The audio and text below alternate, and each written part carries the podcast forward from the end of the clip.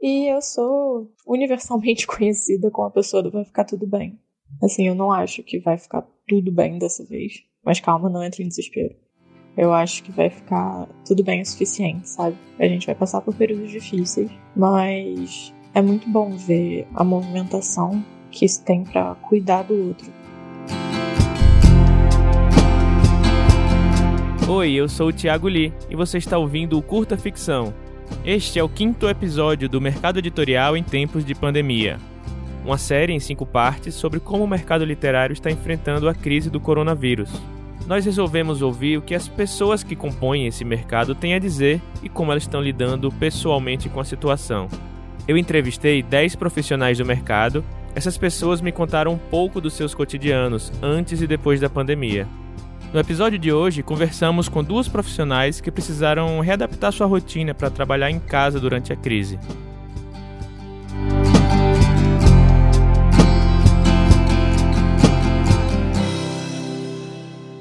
Oi, eu sou a Tassi, ou Thaisa Reis. Eu sou agente literária na página 7 e presto serviço de edição e muitas outras coisas no mercado editorial. Meu nome é Giovana, minha casa é em São Paulo, mas eu moro no Twitter. e eu trabalho como editora numa empresa que publica ficção estrangeira e também presto serviços editoriais diversos como freelancer, especialmente de tradução.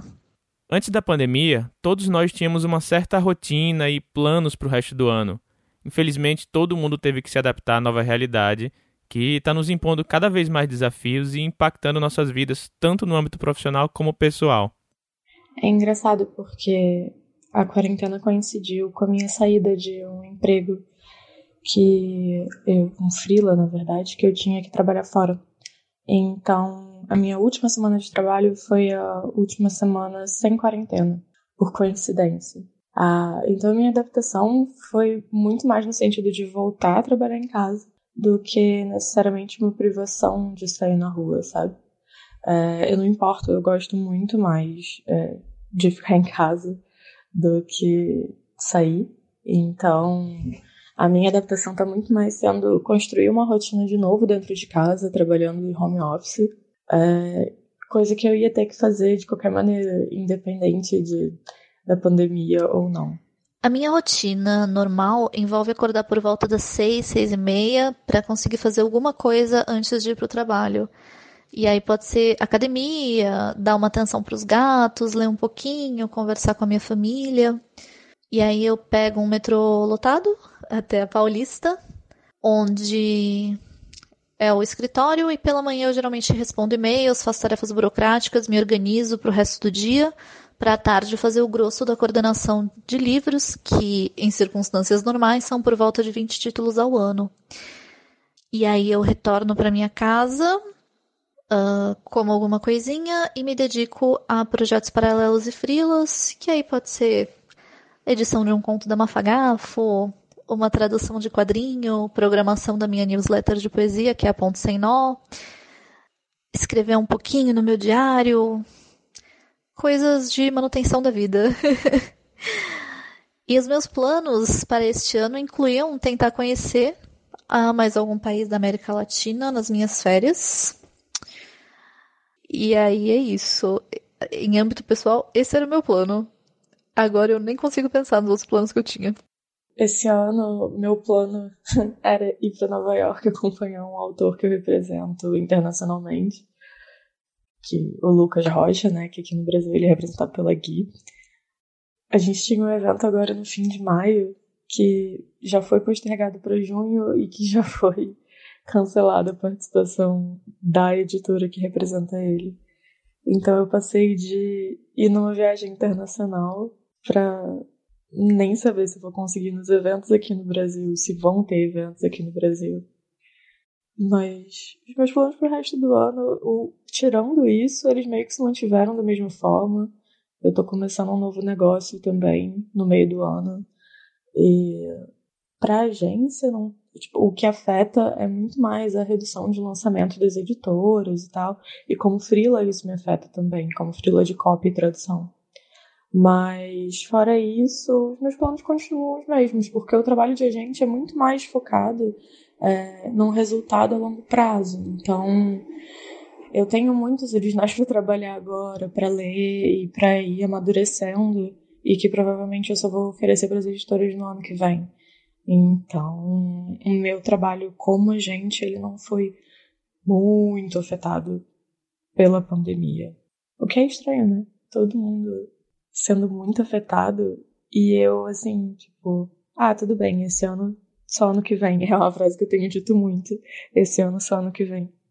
Mas eu ainda tenho muita coisa, ainda tô trabalhando muito todos os dias. Eu ainda tenho um prazo agora para daqui a 10 dias para entregar um trabalho, sabe?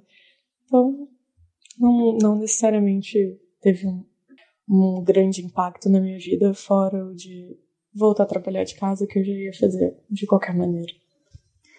Não faltam desafios para o mercado editorial brasileiro, especialmente de ficção, né? Eu não posso deixar de mencionar que a gente tem uma altíssima taxa de analfabetos. E eu sou muito contra o discurso de que o brasileiro não lê. Eu acho que ele lê sim, talvez só não seja o que a gente está esperando que ele leia. Mas dentro da produção de um livro, há, há, muitos desafios de gestão, né? A questão de coordenar prazos com, às vezes, o lançamento de um filme que aparece de repente. Às vezes a gente tem questões com fornecedores, como a gráfica, né? Eu acredito pessoalmente que impressoras são encarnações demoníacas, então as gráficas amplificam essas vibrações de imprevisibilidade. Uh, mas felizmente tenho muitos parceiros excelentes nesse aspecto. Coordenar as etapas anteriores de produção, como é prática do mercado editorial terceirizar boa parte dos serviços de texto, exige que você esteja constantemente em contato com pessoas à distância e gira, gira, faça gestão de prazos, uh, faça gestão de prazos com aquela famosa gordurinha para abarcar imprevistos da vida pessoal de cada um, às vezes de uma desorganização que pode acontecer aí no meio. Ao publicar ficção estrangeira, a gente sempre tem a questão da taxa de câmbio, que aí impacta na compra, na aquisição de novos títulos, uh, no pagamento de royalties, afeta muito se você precisa comprar uma capa estrangeira, pagar um ilustrador de fora. É, felizmente, desde que eu entrei nesse mercado, por volta de 2014, eu tive a imensa sorte de trabalhar com pessoas incríveis, então, felizmente, esses estresses uh, que fazem parte, são ossos do ofício, sempre foram amenizados por um cotidiano muito gostosinho, muito divertido, com dinâmicas leves, apesar de tudo. Acho que é um consenso que não dá para simplesmente dizer que as coisas vão voltar para o normal, né? Pelo menos não o normal que era antes.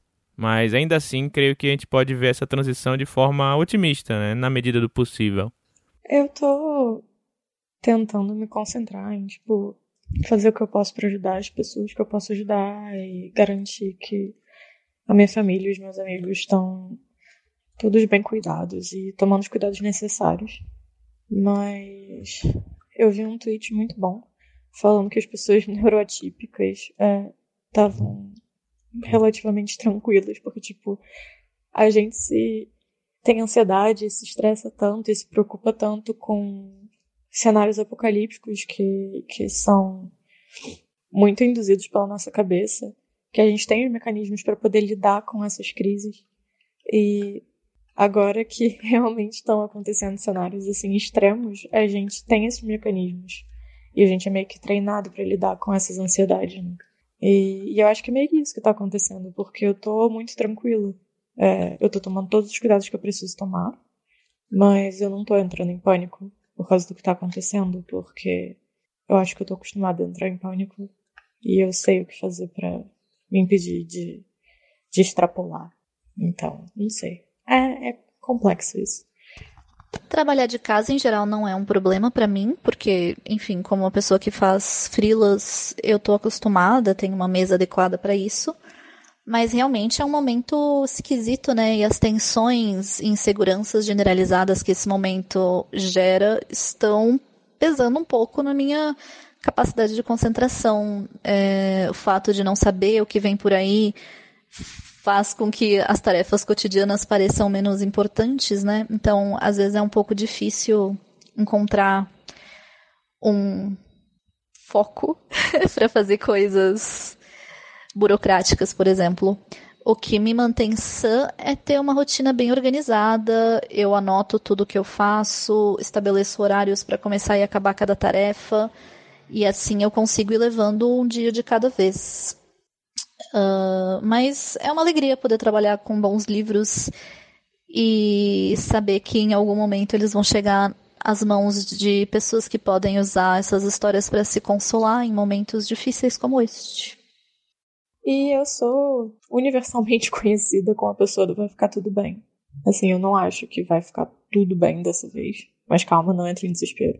Eu acho que vai ficar tudo bem o suficiente, sabe? A gente vai passar por períodos difíceis, mas é muito bom ver a movimentação que se tem para cuidar do outro agora, sabe? Não queria que tivesse que ter acontecido isso tudo pra gente ver a capacidade de solidariedade e de cuidado que o ser humano tem um com o outro, mas é, é uma coisa que eu acredito muito, então eu fico feliz que esteja sendo disseminado. Infelizmente por conta dessas condições, mas eu gosto de ser relembrada que o ser humano ele tem uma capacidade para o bem muito grande se ele escolher. Então, eu acho que as nossas dinâmicas vão mudar um pouquinho depois que isso tudo passar.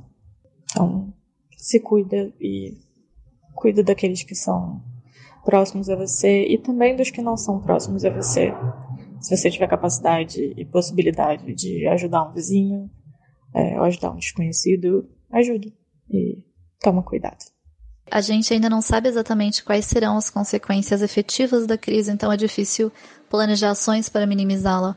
Mas nesse momento inicial, o ideal é fortalecer as plataformas digitais, conscientizar os leitores de que pirataria não funciona para quem produz o conteúdo e conectar as pessoas através de gostos literários comuns e o amor pelas histórias. Eu realmente acredito que o que nos salva é a nossa capacidade afetiva que floresce quando a gente conta histórias uns para os outros e é capaz de ver a perspectiva alheia como a sua própria.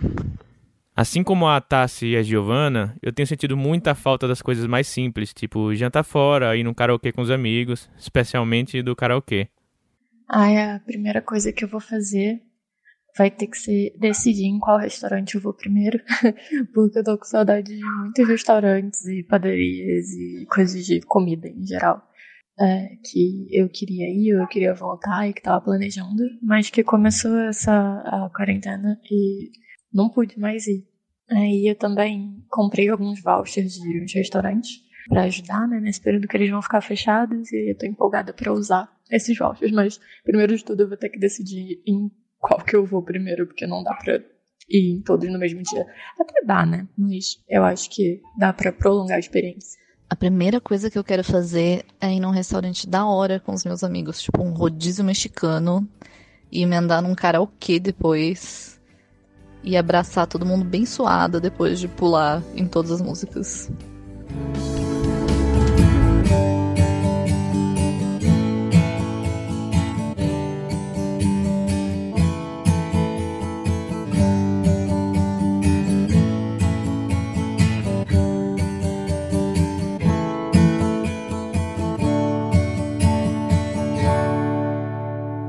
Este episódio foi uma produção do podcast Curta Ficção, Narração, roteiro e edição por Tiago Lee. Na descrição deste episódio, incluímos diversos links para projetos sociais de combate ao coronavírus. Todos eles aceitam doação. Ajude o próximo, fique em casa se puder e juntos vamos sair dessa.